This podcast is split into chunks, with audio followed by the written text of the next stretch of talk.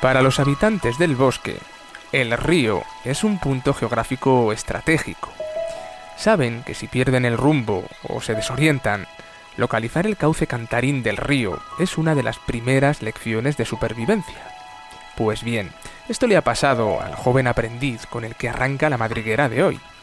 Un zorrezno de tan solo ocho semanas de vida y que ya ha tenido que sufrir la angustiosa sensación de perder de vista por unas horas a toda su familia.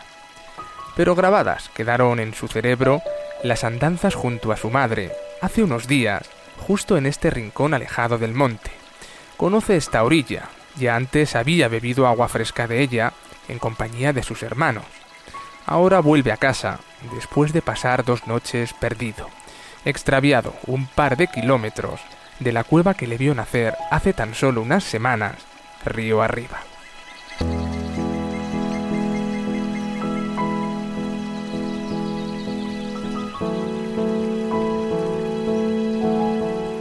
Es un animal vivaz, enérgico.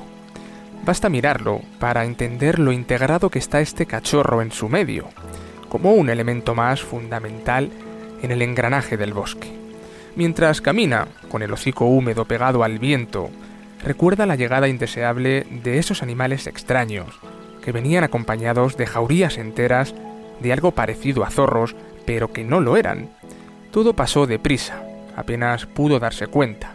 Su madre solo pudo salir a defender el terruño, mientras sus hermanos y él huían del hombre en direcciones opuestas.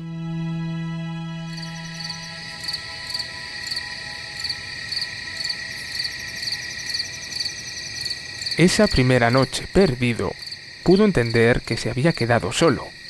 El miedo le había hecho correr deprisa, y pasadas unas horas se alejó de la familia más de lo que habría querido. Fue en ese momento cuando descubrió al fondo del valle un pequeño pueblo iluminado.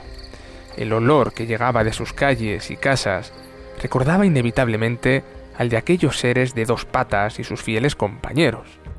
Pero su instinto animal Sufrió una mezcla de curiosidad y desconfianza cuando la trufa de su morro detectó otro olor antes ya conocido.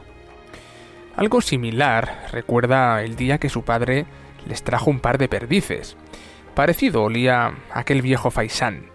Sin lugar a dudas, el aroma que le llegaba era de ave, de gallina, de comida.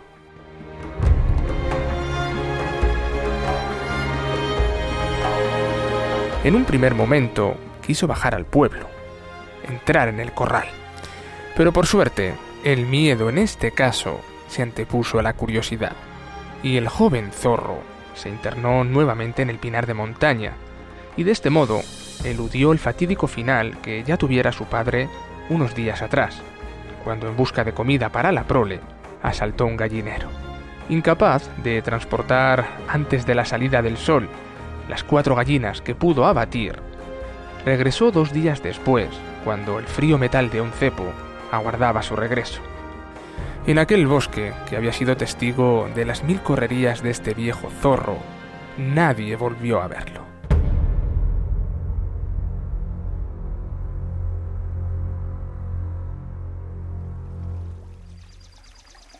Este joven animal está a punto de llegar a casa, a ese cubil natural excavado en caliza donde secretamente fue alumbrado. Pero las enormes pantallas de sus orejas, auténticos radares vivientes, le advierten de algo que lo inquieta. Fue hace dos lunas cuando esos mismos ladridos dispersaron a toda su familia. Sabe que provienen de aquella criatura capaz de acosar y perseguir sin descanso. Y esta vez avanza sigiloso, con el cuerpo lo más pegado al suelo. El barullo que originan los perros viene directamente de su cueva. Han vuelto, y antes de que pueda haber lo ocurrido, será su hermana quien pierda la vida.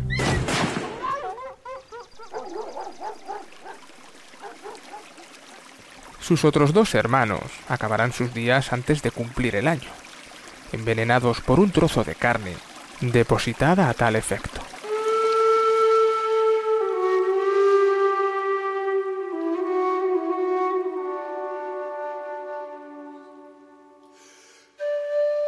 Demasiados peligros para un joven zorrezno.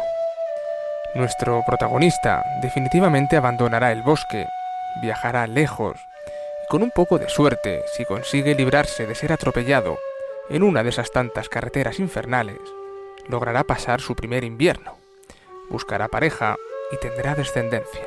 Eso sí, acaba de aprender la mayor y más dura lección para un zorro. Será mejor vivir condenado al destierro, ser una pátrida, y mantener las distancias con ese espantoso ser que nunca trae nada bueno.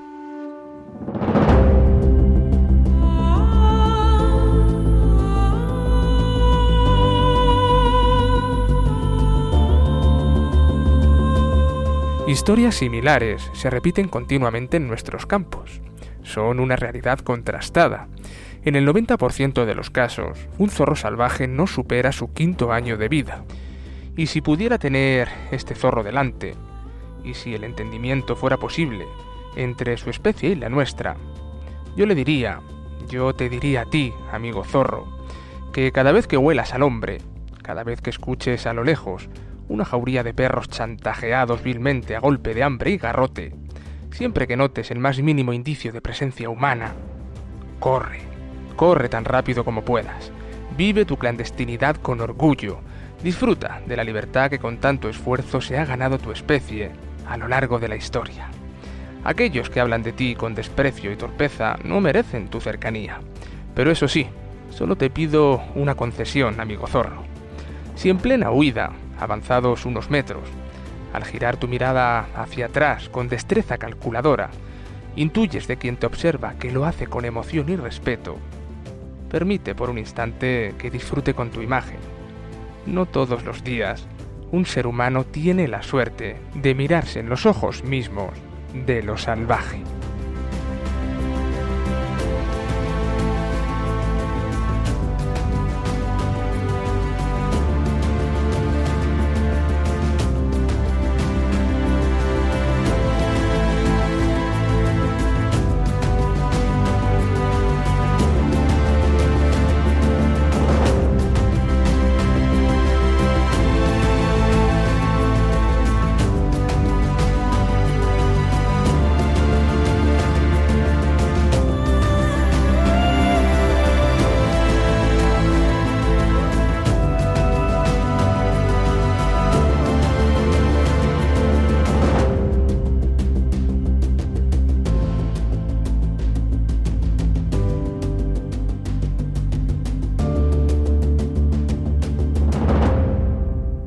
La madriguera.